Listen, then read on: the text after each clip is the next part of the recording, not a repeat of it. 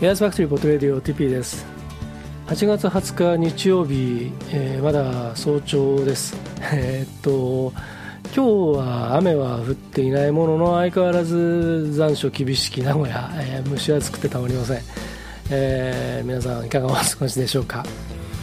えー、今日に日付が変わって間もない時間に、えー、 My Cup of Tea というポッドキャストプログラムで、えー、おなじみ、えー、皆さんもすっかりご存知だと思うんですがポトフさんが、えー、ポッドキャスト配信しましたよという通知をメールでくれました、えー、なぜなら、えー、先週8月17日に、えー、僕はポトフさんと会って、えー、久しぶりに2人っきりで えー、面と向かって、えー、ポッドキャストをテーマにいろんな話をしましょうということで、えーまあ、あのお誘いいただきましてですね。でまああのもうすでにブログとか SNS でも発信をしましたがあのうん12年前の2005年の8月17日に、えー、僕は初めてポドフさんと会いました、えー、それは、えーまあ、僕は7月からポッドキャストを始めてポドフさんはそれよりもっと前に始めていてでまだまだその日本人ポッドキャスターがそんなに多くない時で、えー、iTunes ストアの中とか、まあ、ウェブでいろいろこうあのディグっていたところ、えー、まあ、名古屋で名古屋から配信しているポッドキャスターがいる。しかもそれがあのもう iTunes のそのポッドキャストディレクトリの中で、えー、スタッフのレコメンドだったりとかえまたランキングなんかでもあの上位にあの紹介されていてとてもびっくりして。で実は僕もそのレコメンドの中のところにあの末席に 載せてもらっていてたまたまそれがあのジョン・レノンに関するポッドキャストのえー、アイコンに並んで僕の番組が載っていたりということで、まあ、僕はそれで結構自己満足していたんですけどもでもそんな中であのリストにその名古屋から配信しているポッドキャスターがいる。で大変興味を持ってでしかも音楽も、うん、紹介していたりとかまた著作権の話だったりとかいろんな、まあ、当時はクリエイティブコモンズの話なんかもしていたと思うんですが、えー、しかも外録をしたりとか、まあ、そんなそのポッドキャスターに興味を持っていたところあのポドフさんの方からあそれがまあポドフさんだったわけなんですけれども、えー、メッセージ。僕は確かポドフさんのその番組にコメントをしたと思うんですね。僕も名古屋ですみたいな。でそこからまあ交流が始まり、えーまあ、同じ名古屋だったらあの時間さえ調整つければ会えますよねみたいなことになってえー、じゃあ会いましょうと。いうのがその12年前でした。で、えー、ポドさんがまあ久しぶりにそのポッドキャストの新しいサイトを立ち上げようとしているという話を、まあ、メールであのいろいろ知らせてもらってついてはその久しぶりに会っていろいろな話をしませんかというふうにお誘いをしてもらったんですね。でじゃあせっかくだったらということであのアポイントを調整していたらたまたま2人ともがあの、えー、都合がついたのがくしくもこの8月17日12年後の同じ日になったわけなんです。えー、で、えーとまあ、じゃあ午後の時間帯に会いましょうと。で3時ぐらいでどうですかねみたいになってでどこがいいですか？って言ったら、まあ、たまたま武藤さんが免疫界隈にいるっていうことでじゃあ僕もそっち行きますよで、えー、じゃあ免疫今免疫ってあの、えー、いろいろなまあリニアが来ることを見越してのその大都市開発が進んでいてあの、えー、古い建物は軒並みスクラップされそして大きなビルがビルドされみたいな、えー、でだいぶその様変わりをしていると同時に大変今にぎわっていてどこもかしこも人が多くえーまあ、そんなでしかも今夏休みシーズンですよね。でお盆明けとはいうものの、まあ、お盆明けと言いつつお盆休暇の後半を取っている人たちなんかにとってはまだまだ夏休み真っ只中みたいな。そんなあの免疫界隈で会おうということで。で、まあ、3時。でどうしようかなと思ったんですけどもあそうだと。あの僕があのプロデュースしている「えー、綺麗なバラだがトゲもある」というあのポッドキャスト番組の、えー、パーソナリティ佐古晴美さんのその誕生日にちなんだ、まあ、リアルイベントを、えー、PCBC31 というのにかこつけてですね総合的にそのややろうって言って5月にやったんで。ですけれども、えー、その会場に選んだその免疫のボートカフェという、えー、ちょっとねあの路地裏にあるんですけれどもとてもあのちょっと洒落ていて落ち着いた空間のところがあって、えー、スイーツがうまいんですけれどもそこが3時オープンなんですよ。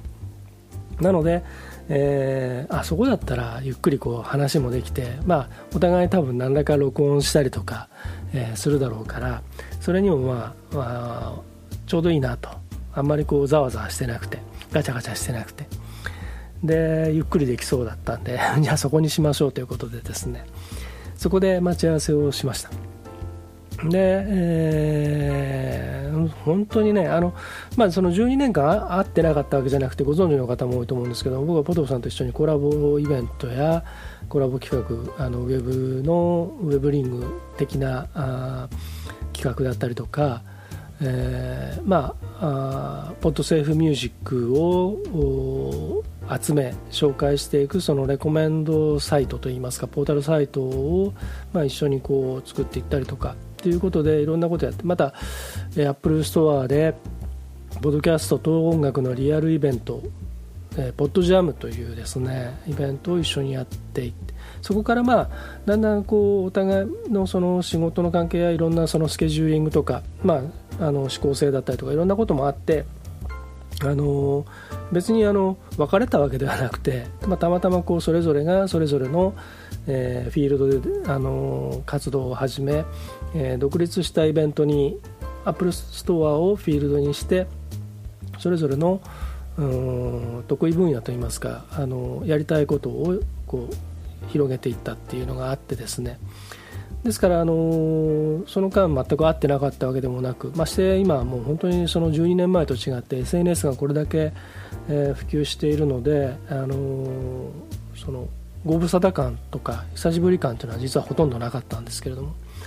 まあ、そんな、あのわけなんですけどででも時間的にはかなり経っていて最後に会ってからもう最後に会ったのは確か、P、僕がその PCBC のいくつだったか忘れましたけどアップルストア名古屋で PCBC をやる日にポトフさんも、えーまあ、ビジネス向けのそのポッドキャストのワークショップイベントをちょうど同じ日にプログラムスケジューリングされて、まあ、アップルストアの方がそれを、まあ、あのスケジューリングしてるわけなんですけどもあ同じ日ですねということで、えー、まず先にポトフさんのが、えー、スペシャルイベントであってその後えー、転換があって僕のスペシャルイベントがあってっていう形で、えーまあ、ダブルヘッダーみたいな感じでね、えー、やったことがあって確かそれが直接あったのは最後ぐらいですかね。えっ、ー、とまあその後も、まあ、あのさっき言ったみたいにその SNS があるのであのお互いのその活動活躍というのはまあなんとなく分かっているところもあるでここへ来てまあそのアップルが、えー、まあポッドキャストのバナーをその大きく変えて、えー、まあいわゆるそのなんて言うんだろうな iTunes とそのポッドキャストとうんなんかその辺の分離だったり統合だったりいろんなことがあって、まあ、Apple Music があったりいろんなことが出てきてるんでえー、バナーを新しくそのリリースしてきたりとか今度のそのこれからのあの iOS だったりとか Mac の OS の展開だったりとか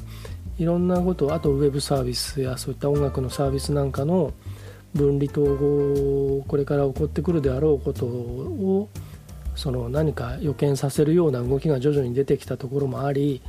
えー、そんな中で海外特にあのアメリカやヨーロッパなんかではポッドキャストが非常に大きなコンテンツになっていてあの大きなキラーコンテンツが出てきたりとか大ヒット番組が出てきたりとかっていう、えー、中でさまざまな活用法であの広がっている傍らでこう日本においてはあもういわゆるオワコンというか そういう捉えられ方もされちゃっていて。でも、えー、そうそれはまあなんなんていうかその表層的な部分であって実際にはあの新しくポッドキャストを始めようとしている人や何かポッドキャストで新しいことができないだろうかって模索をしている人たちがまあ実際自分の近くにもいたりとかそういったことを見聞きしているとあのいわゆるその、まあ、テレビでも何でもそうなんですけど今音楽でもあのいわゆるメジャーっていうものがもうあの、まあ、全部とは言わないですけどやっぱりそれはあのいろんなマーケティングだったりとかその、うん、いわゆるその合理用紙的な 部分やその、企業の戦略だったりとかいろんなことであたかもそのヒットしているかに見せかけているものが別にあの実はそれはハリボテだったりとかそのもっともっとそのオリジナリティオリジネーターやまたあの新しいそのムーブメントっていうかそういったことをやろうとしている人たちはそのマッスなメディアや一般大衆が見てないだけで実際はたくさんいるですね。であのまあ、あのこれポトフさんとも話してた時に僕が話したんですけどもあのちょっと話それますがあの先日あの僕娘があのずっと音楽をやっていてであのつい最近あの新しく今もうあの大学卒業して、えー、仕事してるんですけどもあのいい仲間が見つかったっていうことで久しぶりにそのバンドを組みましてその、えー、新しいバンドの初ライブがあるということで、え先日8月15日に名古屋のハックフィンというライブハウスに出かけたんですけれども、あのそれついでにもう一つ言うと僕そのハックフィンというライブハウスは僕があの現役時代、まあ、あのずっとミュージシャンをやっていた時の最後のそのお客さんからそのバンド名義で、えーえー、チャージ取ってえー、演奏してした確かあの時は最後ワンマンライブだったんですけどもその最後の会場がハックフィンだったんですね、えー、まあそのハックフィンでその娘のライブを見に行ったんですけどもイベントだったので、まあ、5バンドぐらいの対バンだったんですがあのそこに集っている若い人たちはみんなやっぱりそのうん普段その、まあ、繁華街にいるようなあの連中とはちょっと違っていてでやってる音楽もとてもあの面白い音楽がたくさんあってあのまあ確かにね多少は何々っぽいみたいなところもなきにしもあらずですけれどもでもそれでも非常にあのそれぞれの独自な感性で音楽をやっているなっていうのがすごくあの楽しくて頼もしくて、えー、行ってよかったなと思ったんですけども、まあ、そんなこともあ、まあ、あのちょっと分かりにくい例えですけどもそういうそのあのいわゆるなんていうのかなあの大きなセールスがあるとかその何かメディアに取り上げられてるとかそういうことではないところでの、えー、新しいものっていうのは実はたくさんあると思うんですね。で大人が知らないだけで。でそのポッドキャストもおそらくまあそこはまあ音楽とはまた全然ねあの規模が違いますけどもあのでもきっと日本国内でいろんなところでそのポッドキャストをそのなんていうのかなリスナーが多い少ないとかあの内容の充実ぬんということはさておき、えー、なんとなくなんかこう当たり前に存在している部分もあるんじゃないかななんていうことも思ったりして。その反面あのー、その反面というかその一方でえー、ずっとそのいわゆるその既存ラジオ局のその人気コンテンツをポッドキャスト配信する。それがあの、まあ、主に TBS だったりとか文化放送だったりとか、まあ、そういったあの関東のそのキー局のその人気タレントを使った、えー、人気番組が、えーまあ、ポッドキャスト配信をされていてそれが常に iTunes なんかとかいろんなポータルなんかでもあの常に上位に来てしまっているっていう、まあ、それの閉塞感というかずっとあの大きだ大きくて重い蓋が上に乗っかっている壺があってその壺の中にあるものがなかなかこう外に出ていけないっていう状況が実はずっと何年も続いてしまっていたと思うんですね。ちょっとあの話いろんなとこ行ってますんであの分かりにくくなっちゃってるかもしれませんけどもまあでもそんなあの状況の中でえっ、とそういっった番組が徐々に徐々にそのポッドキャスト配信をやめたりとかまたやめなくてもあまりその取り沙汰されなくなったりとかっていうことでようやくこう一つなんかこうまやかしがその終焉を迎えたのかなと。でやっぱりこれはもうお金にならないなっていうふうに思ったその企業側が、え手を引いてるって、まあ、それはまあしょうがないことだし当然なことだと思うんですけれどもあのねよっぽどの慈善人団体だったりとかしない限りはねそうなっちゃいますから。でもまあそれが蓋が取れた蓋が開いたっていうのが一つあってでそうした中でそう新しい感性今までのその12年前のあの喧騒やまたあのなんかこう競争的な、えー、浮かれたあの安土桃山時代的な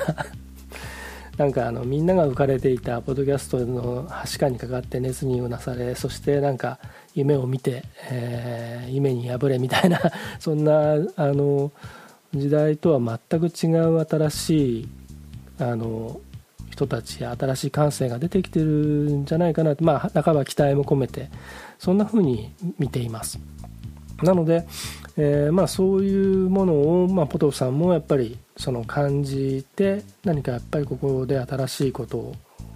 動きを作りたいなということで、まあ、マストドンで、えー、ねえー、ポッドキャストに関するものをこうスタートさせたり。実は僕マストドンとかそういったものを実は全くあの分からない分からないっていうか、まあ、そっちに自分が今その興味を向けてる時間がちょっとあんまりないもんですからその仮に何かそのやろうとしても何が何だか正直ちょっとあのあの触手が動かないというこういうかそういうところもあってですね僕は参加してないんですけれどもでもそれでもあのそういうことの動きっていうのはまああその SNS を通じて会話見てるんですけれどもね。でもやっぱりそれはあのポドさんの仕事の仕事柄っていうこともあるとは思うんですけれどももともと彼はあのうんなんかそういったあのー、いろんな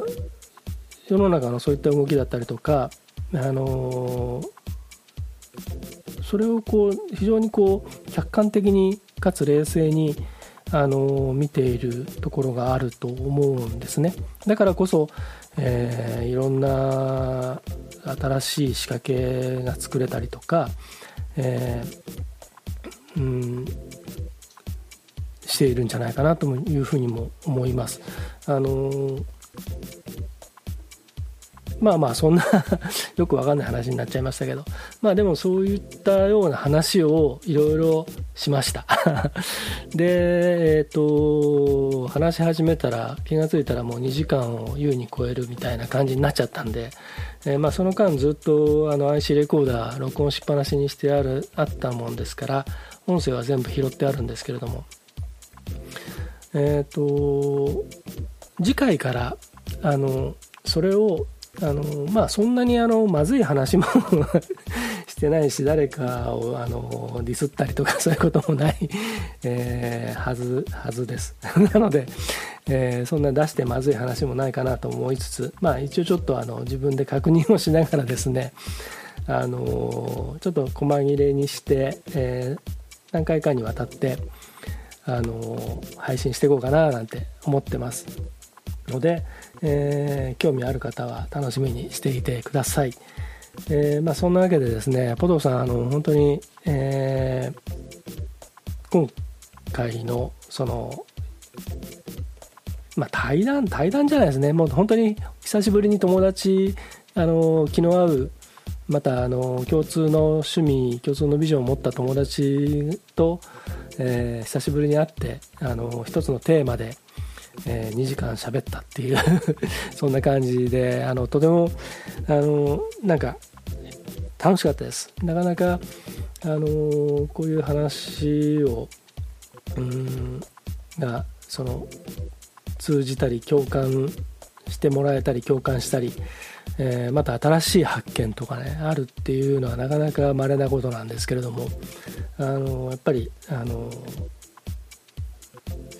思ったんですけどあのポトフさんも多分同じことをあの思ってたんじゃないかなと思うんですが12年前に初めて会った時も僕らは最初からその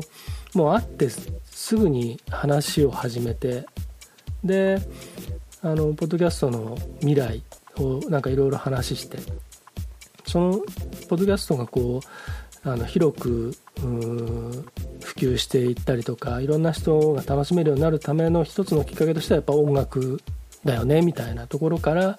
じゃあ音楽っていうのはどう扱っていけばいいんだろう？著作権っていうのはどう考えていけばいいんだろう？じゃあそれを誰かがあのやってくれるのを待ってると多分いつまでたってもなんかいろんな制約やそのメディアまあメディアというかいろんなその大手のねメジャーの制約とかいろんなことが出てきたりするしあの僕らがその使い勝手が悪いものになってしまっては嫌だからじゃあそれその前にやっちゃおうみたいな話をしたりとか、えー、で2人ともあの当時はあの偶然というかくしくもその、えー、当時のその iPod えー、ハードディスクドライブが入っていた iPod ですね。それに iTalk という外付けのマイクをあのつけてそれで録音してたんですね。でポドフさんもそれで結構外録していて僕は外録もそうですしあの部屋で録音する時も当時は Mac があまりこう録音ができる状あの、うん、録音するにはちょっといろいろ面倒くさかったんですよ当時の Mac って。だから一旦それであのー、iPod で録ったものを取り込んで GarageBand で編集してるっていうやり方をしてたんですけどもまあだから初めて会った時もあのー、えっ、と一つ前のエントリーの時エピソードを配信した時に貼りましたけどあのスタバのテーブルの上にあの iTalk をつけた iPod が2つ 置かれているっていうそんな不思議な状況だったんですけどもあのその時に話してたのは w i f i という概念というかその街中でインターネットがその電話回線ではなくて使えるなんていうこととかまたそのうんコンピューターが電話回線につなげられる要するにインターネットにつなげられるっていう感覚がその当時は一般的ではなかったので当然 iPod も w i f i は搭載してませんしえー、その時に2人で言ってたのはこうしてその気軽に録音したものをそこでそのままインターネットに載っけて配信できたらいいのにねっていう話をしていたんですね。これからはそうなっていくんじゃないの？みたいな話をしていて。でそれがいつの間にかあの iPhone が出て、えー、iPod タッチでも w i f i が使えるのでそういったことができる。あのもう今ではもう声を録音して送る。それがももっと動画になってっていうもうあの頃夢見ていたものが現実になって いる、うん、というまあそれだけの覚醒の感があるわけなんですけれども。覚醒うんそうだね。まああの取り留めもなくなりそうなのでそろそろあ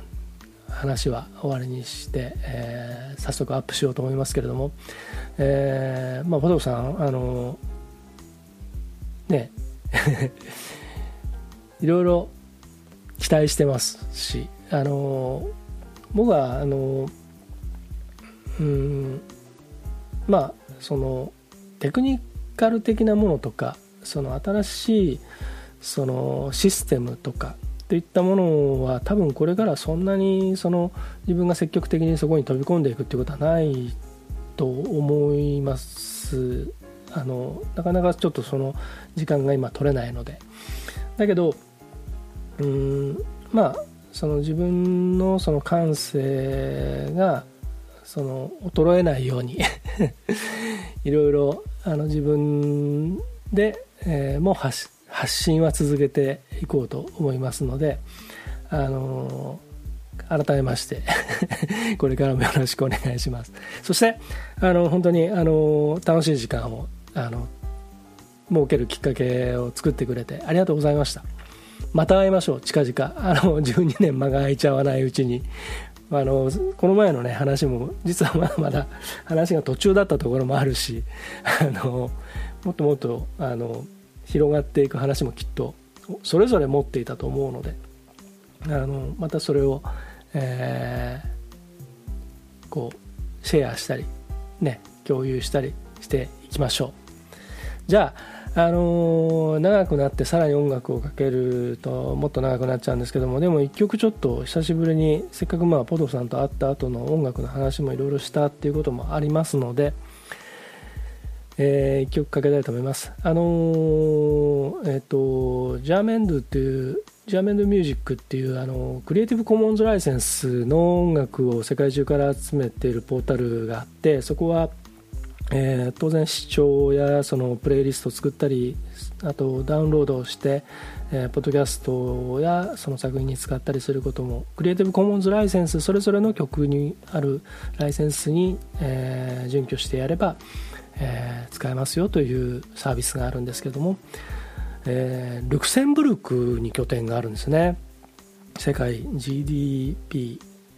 1人当たり国民1人当たりの GDP が第1位かなんかっていうあれですよね。ルクセンブルクって。あの、まあ、そんなことないんですけども。そこの、えー、ジャーメンドミュージックで、えー、見つけた曲です、えー、ローレンス・ビーメンの、えー「Forecast of My Life」えー、自分の人生予想といいますか予報といいますか、えー、そういった曲をかけたいと思います。じゃあ、えー、それを聞きながら締めたいと締まらねえな最後。えー、エアーズファクトリーポッドレディオ TP でした。ポトフさんまた。I can see clearly now that the sun is coming down. Even when rain is falling, love is calling out. Every time I look in your eyes, I see a piece of heaven out the beautiful skies. You're beautiful and pure as sunrise. Without you in my life, I have no life. That's why you tell the forecast in my life. Cause your love is what keeps me going. And the of my life. I think of you morning, noon, evenings late at night. No matter the weather, I'll be right here by your side. When we first went on our date, there's something in your heart that made the climate change. Just the touch of your hands make my heart beat sway. And the simple kiss that took my breath rainy day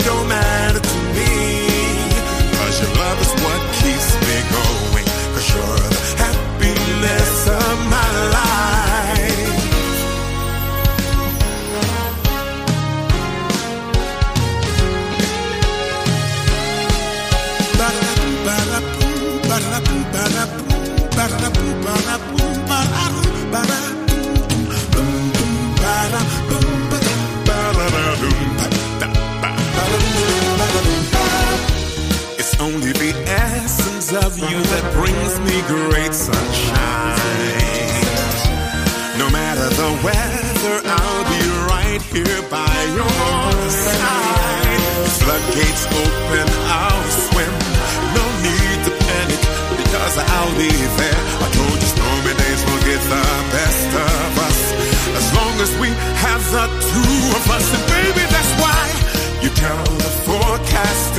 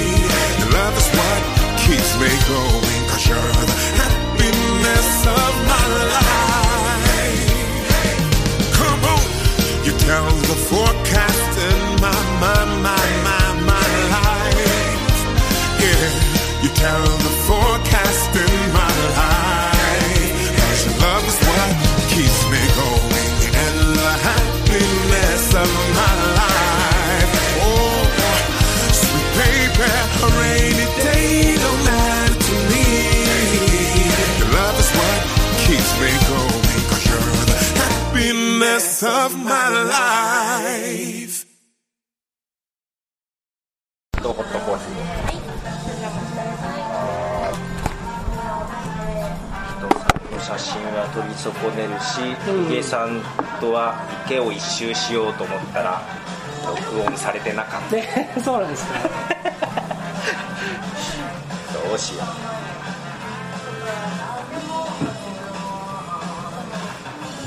どう構成しようか何も考えれない。今お二人にやったんですか？一人ですん一一人でえ？あ人さんと聞いたヒゲさんと人さんと。ヒゲさんともう一人。まだ始めたばっかの人。へえ。その人が今年2月ぐらいかな。なんか知り合いがポッドキャストやりたい人がいるんだけど紹介していい？って言われて。聞いて、そしたらずっと2 2年も3年もやりたかったんだけどやり方が分からずにどうしたらいいかずっと探してたんです。一度会いに行くんで教えてくださいって言われて、